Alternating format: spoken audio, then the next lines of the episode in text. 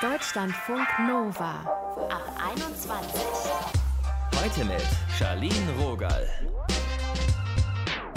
Hallo ihr Lieben. 2020, da haben wir so richtig viel Zeit zu Hause verbracht und manche von uns haben diese Zeit genutzt, um so richtig viel zu zocken. Dazu gibt es auch Zahlen. Im ersten Halbjahr 2020 ist der deutsche Gamesmarkt um fast ein Drittel gewachsen. Unser Thema heute: Let's Play. Warum wir gerade Games suchten. Ihr hört dazu einen Professor für Game Design und Katharina. Sie zockt gern, am liebsten per Konsole. Und Katharina hat mit ein paar anderen Gamerinnen das Projekt Girls Unmuted gestartet. Sie wollen da die Gaming-Welt mit den Augen von Frauen zeigen. Mittlerweile machen die Ladies auch fast die Hälfte der Gamerinnen aus diese ganze Welt, diese Gaming-Blase, da bin ich überhaupt nicht drin. Umso spannender, mal ein paar Einblicke zu bekommen. Hallo Katharina. Hallo. Zockst du denn mehr als sonst jetzt in der Pandemie? Ja, tatsächlich schon. Also es war vorher schon sehr viel, aber da man natürlich neben Uni und sowas sich jetzt nicht mehr mit Freunden treffen kann, ja, tatsächlich äh, spiele ich ein wenig mehr. Ich habe früher Sims gezockt und ich weiß, dass ich bei so vier Stunden dachte, okay, jetzt habe ich alles schon in meinem Leben verloren. Das heißt, wo ist deine Grenze? Was meinst du mit viel zocken? Ja, vier Stunden äh, kommt hin, aber tatsächlich ist es dann teilweise auch mehr. Also wenn ich dann auch wirklich zocke, dann nehme ich mir dafür auch Zeit, dass es dann auch mal wirklich mehr Stunden sind, also fünf, sechs, es können auch mal sieben sein. Das liegt dann aber auch daran, dass man dann wirklich einfach da so reingezogen wird, dass man das auch gar nicht mitbekommt, wie schnell die Zeit vergeht. Was ist dein Rekord? glaube tatsächlich, also mit ein paar kurzen Pausen, so 10, 12 Stunden, das kommt schon ganz gut hin. Okay, wow, das ist dann schon intensiv. Wie bist ja, du denn? Ja, kommt auch nicht so häufig vor. Wie bist denn du dahin gekommen? Also, ich hatte als Kind ein Nintendo DS. Das hatten sehr viele bei mir tatsächlich. Aber so richtig ins Gaming bin ich erst so mit 18, 19 reingerutscht. Und ich habe während meines Abiturs einfach nur eine Möglichkeit gesucht, irgendwie abzuschalten und einfach mal den Stress zu vergessen und bin dabei auf YouTube auf sogenannte Let's Plays gestoßen. Also Videos, in denen Menschen Videospiele spielen und die dann auch größtenteils kommentieren. Und weniger das Konzept dieser Let's Plays, aber mehr die Videospiele haben mich einfach so fasziniert, dass es nicht lange gedauert hat, bis ich mir einen Fernseher und eine PlayStation 4 gekauft habe. Du zockst also lieber selber, als dass du jemandem zuguckst, findest aber trotzdem deinen Gefallen daran. Ich finde das total faszinierend, dass jemand überhaupt sowas gerne guckt. Was reizt dich da so? Mm, das ist schwer zu erklären. Also man muss nicht selber spielen, kann einfach abschalten, auf dem Sofa sitzen, muss nicht viel nachdenken, weil das muss man natürlich trotzdem, wenn man äh, Videospiele selber spielt. Aber tatsächlich finde ich Let's Plays auch einfach eine sehr gute Gelegenheit für Menschen, die wie ich zum Beispiel gar keine Ahnung haben von Videospielen, äh, damals, damals, dann kann man sich einfach für eine Folge oder eine Stunde einfach hinsetzen, sich das angucken und sehen, ob das einem gefällt und ob man vielleicht selber daran interessiert ist, das ja auch zu spielen. Und was gibt dir das Zocken selbst? Also wie fühlst du dich dabei? Also für mich persönlich kommt es tatsächlich auf die Atmosphäre sehr an. Man kann es sich vielleicht wie einen Film vorstellen, aber man kann die Figuren und auch deren Erlebnisse bis zum gewissen Grad halt einfach steuern. Und das sind dann vielleicht auch einfach ja, Erlebnisse oder Geschichten, die man im wahren Leben gar nicht so unbedingt erlebt und die einfach komplett anders sind als das, was man so von dem, ja, von dem normalen Leben kennt. Und ja, ist halt, ist halt schön, wie gesagt, dann einfach darin abzutauchen und für eine Weile alles drumherum zu vergessen. Was sind das so deine Lieblingsspiele? Wo tauchst du gerne ein? Mm, ich mag sehr, sehr gerne Red Dead Redemption 2. Das ist ein Action-Adventure-Spiel, nennt sich das. Da taucht man in die Rolle von einem, ja, von einem Mann ein im Zeitalter des Wilden Westens und er muss dann zusammen mit seiner Gruppe überleben und natürlich werden dann auch mal naja, Züge ausgeraubt oder man duelliert sich mit anderen Gruppen, verfeindeten Gruppen und da ist tatsächlich auch noch viel Hintergrundgeschichte dabei. Also man kriegt einiges zu sehen, einiges zu hören. Ähm, das zum Beispiel mag ich sehr, sehr gerne einfach, weil das auch wieder was ist, was ich so noch gar nicht tatsächlich in Videospielen, in die, die es jetzt so in den vielen Videospielen, die es gibt, gesehen habe. Ansonsten bin ich tatsächlich auch noch ein großer The Last of Us-Fan. Das Spiel, also zumindest der erste Teil, handelt von zwei Überlebenden, von Joel, einem erwachsenen Mann, und der jungen Ellie die sich dann tatsächlich durch die Vereinigten Staaten kämpfen müssen. Allerdings ist das eine postapokalyptische Welt. Die meisten Menschen haben eine Infektion erlitten durch einen Pilz, der ihre Gehirne befällt und sie dann in aggressive Mutanten. Oh Gott, ich jetzt in Corona-Zeiten ja, bin ich gar nicht von irgendwelchen also, aber trotzdem, Pilzen, die irgendwie ja, nein, nein, natürlich. Hören. Also das Spiel ist schon Viren. ein bisschen älter, tatsächlich von 2012. Aber ähm, wie gesagt, deren Hirne werden halt von diesen Pilzen befallen und die verwandeln sich in Mutanten. Aber tatsächlich geht es auch viel einfach um die Vater-Tochter-Beziehung von Joel und Ellie. Und das ist es eigentlich auch, was mich tatsächlich an den meisten Spielen, die ich spiele, sehr fasziniert. Diese weitläufigen und unglaublich interessanten Geschichten von diesen verschiedenen Charakteren. Ja, es scheint so, als würdest du halt wirklich diese komplexen Spiele mögen. Das ist jetzt ja. total die Streberperspektive. Ich bin jetzt einfach mal so ehrlich. Ich habe früher oft auch so ein schlechtes Gewissen gehabt, wenn ich mal so ein bisschen gespielt habe. Inzwischen mache ich das irgendwie gar nicht mehr. Ich glaube auch, weil ich vorher Angst hätte, dann nur noch davor zu sitzen. Ja. Wie geht denn dir das damit? Denkst du manchmal so, naja, eigentlich könnte ich ja jetzt auch draußen joggen gehen oder so? Ja, klar, natürlich denkt man da so manchmal dran, ähm, dass man, wenn man jetzt, wie gesagt, wenn ich jetzt wirklich mal länger spiele, dass es dann irgendwie plötzlich doch abends ist und man hätte eigentlich noch so viel machen können. Aber gleichzeitig ist es ja ein Hobby. Also es ist eine Leidenschaft. Es ist genauso wie andere Menschen, wie gesagt, gerne Sport machen oder gerne zeichnen, singen, was auch immer. Also ähm, und dementsprechend setze ich dafür auch gerne einfach meine Zeit ein und finde das auch völlig in Ordnung. Als Kind hatte ich auch ein schlechtes Gewissen häufiger, äh, wie gesagt, damals mit meinem Nintendo DS. Aber mittlerweile hat sich das ziemlich gelegt, weil wie gesagt, also wenn ich zocke, dann nehme ich mir dafür auch Zeit und dann habe ich da auch kein schlechtes Gewissen, wenn ich einfach mal ein bisschen länger spiele. Hörst du eigentlich Vorurteile, wenn du sagst, als Frau? Dass du gerne zockst? ich muss sagen, als ich angefangen habe, ja, musste ich mir ein bisschen was anhören. Was findest du denn daran so toll? Du läufst doch eigentlich die ganze Zeit nur in der Gegend und das ist ja so blutig und so gewalttätig. Und ja, aber willst du denn, also es hat nicht nur unbedingt was mit Frau zu tun. Das Stigma ist tatsächlich, hat sich schon gelegt. Ich persönlich habe da nicht ganz so die Probleme. Euer Projekt, also Girls Unmuted, beschäftigt sich ja mit sexualisierter Darstellung von Frauen in Games. Was beobachtest du da? Ich muss ganz ehrlich sagen, ich sehe da eine Verbesserung. Früher war das, glaube ich, noch deutlich normaler, weil, wie gesagt, man, also das äh, war zumindest damals auch einfach das Stigma, dass, oder vielleicht auch einfach die Wahrheit, das muss man ja auch dazu sagen, dass mehr Männer Videospiele gespielt haben. Das hat sich aber deutlich geändert. Also mittlerweile ist das eigentlich eher so 50-50. Also es spielen fast genauso viele Frauen Videospiele wie Männer. Und dementsprechend hat sich da schon einiges verändert, auf jeden Fall. Man geht in den Videospielefirmen deutlich sensibler damit um, sehe ich zumindest so. Hast du gerade Spiele im Kopf, wo das gut gelingt, Frauen abzubilden in einer normalen Rolle und irgendwie nicht mit super großer Oberweite und äh, knappen Top? Das sind jetzt hier so meine Vorurteile von früher. Ja, auf jeden Fall.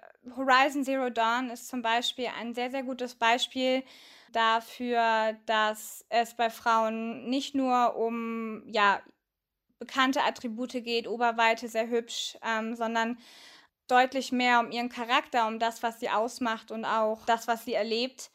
Und das wird definitiv bei Horizon Zero Dawn ähm, sehr, sehr gut eingefangen. Wofür setzten ihr euch ein bei Girls Unmuted? Was treibt euch da an?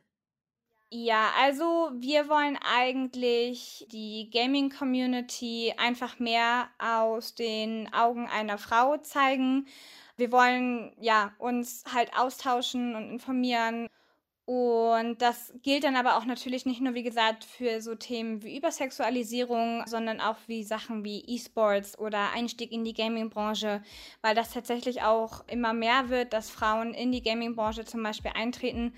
ja, wir wollen damit natürlich nicht nur Frauen, aber hauptsächlich Frauen zeigen, ähm, dass das etwas ist, was eigentlich völlig normal ist, so wie es für uns halt einfach normal ist.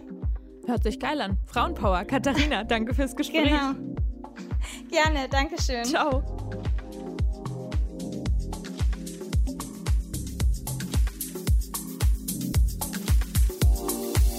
Deutschlandfunk Nova.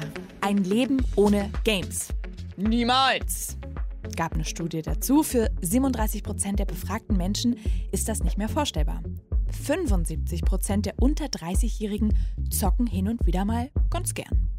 Was uns in ein Spiel reinzieht, das habe ich mit Uke Bosse besprochen. Er ist Professor für Game Design. Uke, hallo. Hallo. Katharina, die hat uns gerade erzählt, dass sie das Tolle an Games findet, dass sie in so eine völlig andere Welt abtauchen kann. Was zieht denn Leute noch rein ins Zocken?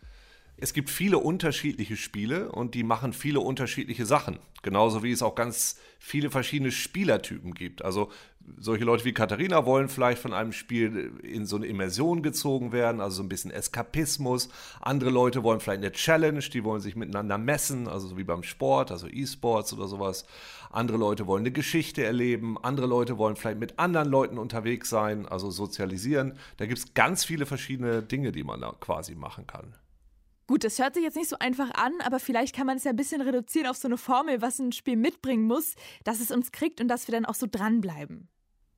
Ja, ich glaube, vielleicht kann man, wenn man das jetzt so ein bisschen allgemein sagen möchte, ein Spiel muss in sich schlüssig sein. Die, falls es eine Story hat, muss die Story und müssen die Spielmechaniken dasselbe ausdrücken. Was heißt das? Naja, also es gibt ein Spiel, das heißt Brothers. Ja? Da spiele ich zwei Brüder. Und auf der Story-Ebene habe ich dann zwei Figuren, das sind Brüder, die müssen miteinander Aufgaben lösen. Und auf der mechanischen Ebene steuere ich den einen Bruder mit dem einen Analog-Controller, also auf meinem Controller, und den anderen mit dem anderen. Ja? Also ich steuere beide gleichzeitig. Und Ja. so spüre, Ach, krass, so, okay. genau, so spüre ich das Zusammengehörigkeitsgefühl. Und dann irgendwann ist der eine auch mal weg. Und plötzlich brauche ich die eine Hand nicht mehr benutzen. Und ich spüre das tatsächlich. Und ich spüre das nicht nur, weil es mir in der Story erzählt wird, sondern weil ich plötzlich, mir fehlt plötzlich was. Mir fehlt wirklich was. Und das ist so eine Sache, wo sich Story und Geschichte beide ergänzen. Es gibt diese Theorie von Mikhail Csikszentmihalyi, die Flow-Theorie. Also es gibt diesen Flow-Zustand, in den wir reingeraten und die Zeit um uns vergessen und plötzlich so voll mit einer Sache verschmelzen. Also wenn ein Spiel das erreichen kann, dann ist das eine gute Sache. Und Spiele erreichen das normalerweise, indem sie einen sogenannten Flow-Channel aufbauen. Also das Spiel wird langsam schwieriger und zwar genauso schnell, wie meine Fähigkeiten im Spiel ansteigen. Dann ist das Spiel zu einfach, langweile ich mich, ist das Spiel zu schwer, bin ich frustriert. Also muss das Spiel es schaffen, mich genau in dieser Mitte zu halten. Das wäre zum Beispiel jetzt eine Formel, die, glaube ich, ja, ganz gut auf viele Dinge anwendbar wäre. Ich finde ja gerade, Flow hört sich sehr positiv an.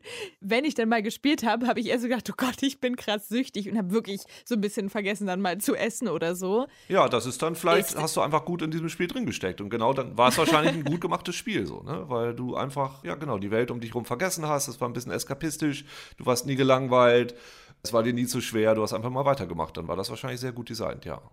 Das heißt, das findest du nicht, nicht so problematisch, wenn ich sage, ich werde da so süchtig von. Ist dann einfach der Flow. Naja, also man geht, also wenn du jetzt nicht drei bis fünf Jahre in diesem Spiel versunken bist, sondern nur einen Nachmittag, finde ich das nicht besonders schlimm. Man kann ja auch mal in einem guten Buch versenken oder äh, eine Netflix-Serie durchbingen. Da ist man, glaube ich, noch nicht direkt süchtig. Nee. Na gut, das klingt fair. Was sind denn Gründe, warum Leute dann abbrechen und nicht mal die Fortsetzung kaufen? Die Fortsetzung eines Spieles? Ja. Naja, pf, also die Fortsetzung von The Last of Us hat, glaube ich, wie viele Jahre gebraucht? Sechs, sieben Jahre? Also wer weiß, was mit den Leuten in der Zwischenzeit passiert ist. So ein Spiel wie FIFA kommt ja jedes Jahr raus und ich glaube, das kaufen sich die meisten Leute auch jedes Jahr. Also ich würde das jetzt nicht unbedingt mit Filmen vergleichen. Also wenn ich ein Spiel wieder kaufe, das dasselbe Genre hat oder, oder das der zweite Teil eines, eines Spiels war, dann, weil ich die Charaktere mochte, weil mir das Spiel gefallen hat und weil ich da mehr von haben möchte. Wenn ich das mir nicht wieder kaufe, dann vermute ich, weil es mir vorher nicht gefallen hat. Ja, hört sich plausibel an. Ja. Ich habe ja auch in meinem Kopf gerade dieses Animal Crossing. Das Ja. war ja so ein Spiel, was 2020 Ja. doch recht viel Aufmerksamkeit bekommen Ja, hat. ja, ja. Warum wurde das so gefeiert? Ich habe es mir vorhin mal reingezogen, um ehrlich zu sein, so ich sag's als Laie, wie so ein Kinderspiel aus. Ja. Also vielleicht ist aber auch genau das ein Teil der Attraktion dieses Spiels. Also bei Animal Crossing geht es darum, dass man sich so eine, ein kleines Dorf aufbaut. Man zieht da ein und dann hat man so Nachbarn und dann, dann pflanzt man ein bisschen was im Garten und fängt mal einen Fisch und redet mal mit den Nachbarn und dann schenken die einem was. Das ist im Grunde so, so eine bisschen heile Welt. Absolut, ja. Und ich glaube, das war dieses Jahr der Reiz. Also, ne, man konnte in dem Spiel alles das machen, was man jetzt gerade während des Lockdowns, während Corona nicht machen konnte. Das ging einfach so wunderbar. Und vor allem ist es auch ein Spiel, was jetzt keine Challenge ist. Das ist nicht schwer. Du musst nicht gegen irgendjemand kämpfen, sondern das ist so angenehm. Das ist so, so ruhig, so ein bisschen casual. Das ist, du, du pflegst deinen Garten ein bisschen. Ne? Vielleicht kann man das damit vergleichen, mit so ein bisschen Blumengießen oder Jäten oder so was, was Leichtes. Freundliches zu machen. Und ich glaube, dass das war es so ein bisschen. Die Leute wollten jetzt nicht unbedingt noch mehr Challenges und noch mehr auf die Fresse und noch mehr, oh nein, sondern einfach ein bisschen was Entspanntes. Und dann Ja, ist so das, eine schöne, bunte, Dulli-Schnulli-Welt. Genau, genau. Die dann aber auch, auch wiederum sehr gut designt ist. Also man kann total viel da drin machen. Und man kann sich ja auch treffen. Man kann ja die Inseln von anderen Leuten besuchen. Also man kann seine Freunde da auch treffen. Ich glaube, das war ein ganz großer Teil des Appeals. Und es ist auch wirklich ein, ist ein schönes Spiel. Ja. Ein anderes Game, Cyberpunk 2077. Ja. Meist erwartetes Spiel des Jahres dann Ja. Sony ähm, wieder rausgeworfen. Wir wollen jetzt mal Oh nicht Gott. über die Hintergründe sprechen. Ich finde daran interessant, was hat denn so einen krassen Hype verursacht? Woher kam der denn? Naja, also dazu kann ich sagen, ich habe mein Cyberpunk-T-Shirt seit ungefähr, ich glaube, fünf Jahren getragen, weil ich mich so sehr auf dieses Spiel gefreut habe. Oh. Und meine Cyberpunk-Jacke seit einem Jahr und ich bin dementsprechend aktuell sehr enttäuscht. Ich kann es nicht anders sagen. Es ist äh, sehr traurig. Ich weiß nicht, wann sowas schon mal passiert ist, dass Sony ein Spiel aus seinem digitalen äh, Shop da zurückzieht. Nein, der Hype wurde entfacht, weil die Firma CD Projekt aus Polen dass die eins der besten Rollenspiele der letzten Jahre gemacht haben. Das war Witcher 3. Und diese Firma, das war so ein bisschen so eine Rags to Riches Story, weil die haben da selber angefangen vor ein paar Jahren, haben gesagt, okay, wir haben vorher nur irgendwie CDs, ich weiß gar nicht, was die gemacht haben. Und jetzt haben sie gesagt, wir machen unser eigenes Spiel. Das war dann Witcher 1, basierend auf einem polnischen Fantasy-Roman. Und mit Witcher 3 haben die wirklich ein so tolles, so schönes, so gutes Spiel geschaffen, was alle geliebt haben, was seit ich weiß nicht wie vielen Jahren jedes Jahr den Publikumspreis gewinnt beim Deutschen Computerspielpreis. Natürlich dachten die Leute, okay, geil, und jetzt machen sie mal was ganz anderes. Jetzt geht's in die Zukunft, ins Jahr 2077, Cyberpunk, ein geiles Genre. Ja, da konnten die vorher ja auch schon, das können sie jetzt bestimmt auch wieder. Ah, das heißt, Das man, war so ein bisschen der Hype. ja, man ist da so in so einer Zukunftswelt und das ist dann daran auch so spannend. Muss jetzt einfach nochmal nachhaken. Ja, natürlich. Das ist, das ist, ein, ist ein tolles Genre. Cyberpunk ist ein Genre, das kommt aus, ja, 1984 wurde das erfunden von William Gibson mit einem Neuromancer. Das ist so eine dystopische Zukunftswelt. So, die, die äh, Firmen haben die große Macht, die großen Corporations und man selber kämpft da ein bisschen gegen an. Das ist eine Neonwelt. Ich kann mir irgendwelche Implantate in den Körper packen, etc. Und äh, das sah auch ganz toll aus bisher. Auf allen Präsentationen vorher sah das ganz toll aus und man hat es den Leuten einfach eben zugetraut, dass sie daraus wieder aus diesem Thema ein ganz tolles Spiel machen würden. Was ich so kenne, sind so Spiele wie ähm, Sims, Mhm. Harry Potter, Zelda habe ich auch manchmal so beim Nachbarn gezockt. Welches? Ähm, du, ich kann dir da nichts genaueres sagen, außer das war immer so schöne Musik und so über Hügel gelaufen. Also und das sind sie alle. Okay, okay. Also das war einfach so ein schönes Gefühl, ja? Ja, ja. Und so grüner Hut. Naja, aber ich frage mich jetzt, es ist wirklich schon ein paar Jahre her, wenn ich jetzt Bock auf Zocken habe, was ist denn dann ein guter Einstieg? Was kannst du denn da empfehlen? Ja, das fragen mich ja hin und wieder Leute, ne? Oder was soll ich denn mal spielen? Das, ich muss dann aber immer zurückfragen, wo, wofür interessierst du dich denn? Spielst du lieber was mit Geschichten? Also möchtest du eine Geschichte erleben oder möchtest du Action? Also möchtest du dich mit anderen Leuten messen? Ich glaube, ich will so Geschichte und am liebsten sowas wie Fantasy, wenig Blut. Ja. Es gab ein Spiel, was vor ein paar Jahren rauskam, das nannte sich Life is Strange. Das ist so eine Coming-of-Age-Story um so ein Hört sich schon mal Genau, sehr das gut so an. so, ein, so ein junges Mädchen, die ist so Anfang 20 und die merkt dann, dass sie die Zeit zurückspulen kann. Und wie gesagt, eine Coming-of-Age-Story. Sie trifft ihre Freundin und muss das Verschwinden einer ihrer Freunde aufklären. Das ist eine ganz tolle Sache. Das äh, kam sehr gut generell an. Ja, ich glaube, das könnte dir gefallen. Danke, Uke. und auch danke fürs Gespräch. Das war nämlich Uke Bosse für euch, Professor für Game Design. Ich sage Tschüss. Alles klar. Tschüss. Natürlich ist es jetzt passiert. Ich hab Bock. Ich traue mir aber auch zu, dass ich die ganzen Feiertage jetzt komplett da hängen bleibe. So, Schluss jetzt hier. Leute, ich muss zocken. Bis nächstes Jahr. Mein Name ist Charlene Rogal. Danke für 2020 mit euch. Deutschlandfunk Nova. Ab 21. 21. Montags bis freitags ab 21 Uhr und auf deutschlandfunknova.de.